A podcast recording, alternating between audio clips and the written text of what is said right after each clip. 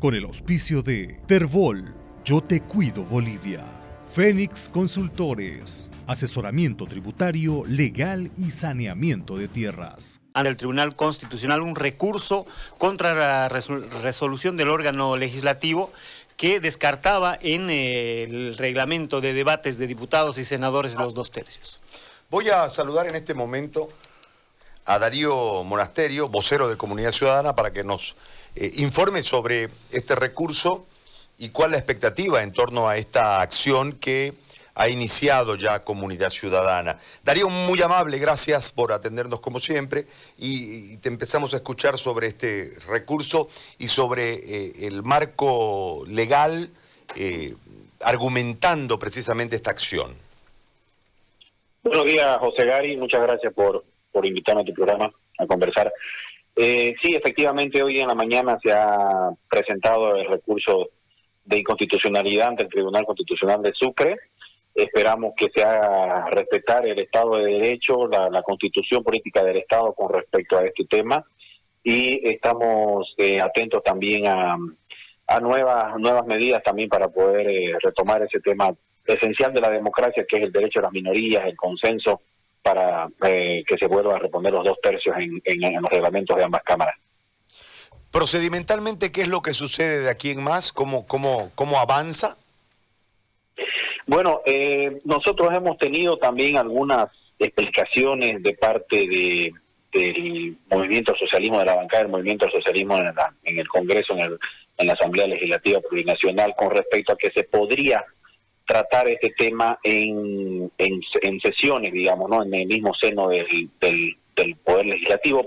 Sin embargo, nosotros hemos procedido a eh, introducir la demanda como se había anunciado anteriormente ante el Poder Judicial, ante el Tribunal Constitucional, esperando también de que eh, lo, los de dichos, de los dichos pase pase a los hechos, ¿no? También hemos eh, visto los discursos que han tenido tanto en el presidente como el vicepresidente en la, en la posesión, donde han hablado de, sobre todo el vicepresidente, de, parte de distribuir el poder, de no concentrar el poder y otros temas también que han, generado expectativas, pero que por el momento no pasan más que de discursos, entonces necesitamos hechos concretos, eh, adicionalmente a esas dos este, medidas que se puedan dar para reponer los dos tercios, también estamos eh, como siempre, con movilizaciones pacíficas ciudadanas en todas las ciudades y en, y en todas eh, las plazas del país para poder eh, presionar también no solamente de la democracia representativa, sino también de la democracia participativa para que se reponga este derecho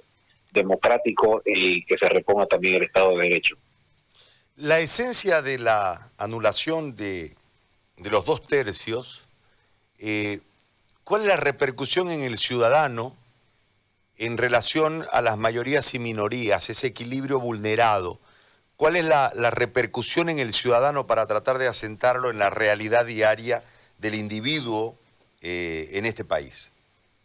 Bueno, nosotros eh, como ciudadanos de a pie necesitamos tener un contrapeso, una independencia de los poderes y si no se tiene esa independencia en, en los poderes, por lo menos que se tenga ese poder de fiscalización de la minoría opositora, minoría con 45% del, del Parlamento, no estamos hablando tampoco de una ínfima minoría eh, que también tiene el derecho a, fiscalizar y a, y a, poder hacer uso de, de su derecho a, a protestar y, y a, hablar en el Parlamento. El Parlamento es la representación de la sociedad, de todos nosotros, en, en, el, en el órgano principal del Estado, que es el legislativo.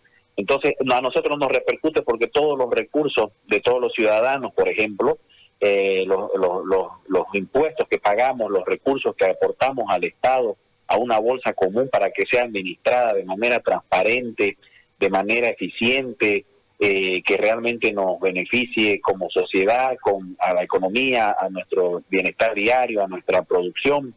Eso tiene que ser eh, fiscalizado por, por una minoría, por la oposición tienen que tener ese poder de voz, ese poder de voto, de poder eh, tener el uso de la palabra, de poder hacer comisiones de investigación en el Parlamento que está estaba claramente establecido en los reglamentos de las cámaras. Entonces nos afecta para, sobre todo, la fiscalización de los recursos de todos los bolivianos en el manejo del Estado, del manejo del Poder Ejecutivo, ¿no?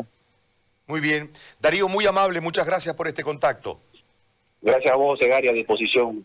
Gracias, un abrazo. Darío Monasterio, vocero de Comunidad Ciudadana, y esta acción, César. Sí, que eh, se inició justamente el día de la posesión de eh, Luis Arce Catacó. Con el auspicio de Tervol, Yo Te Cuido Bolivia.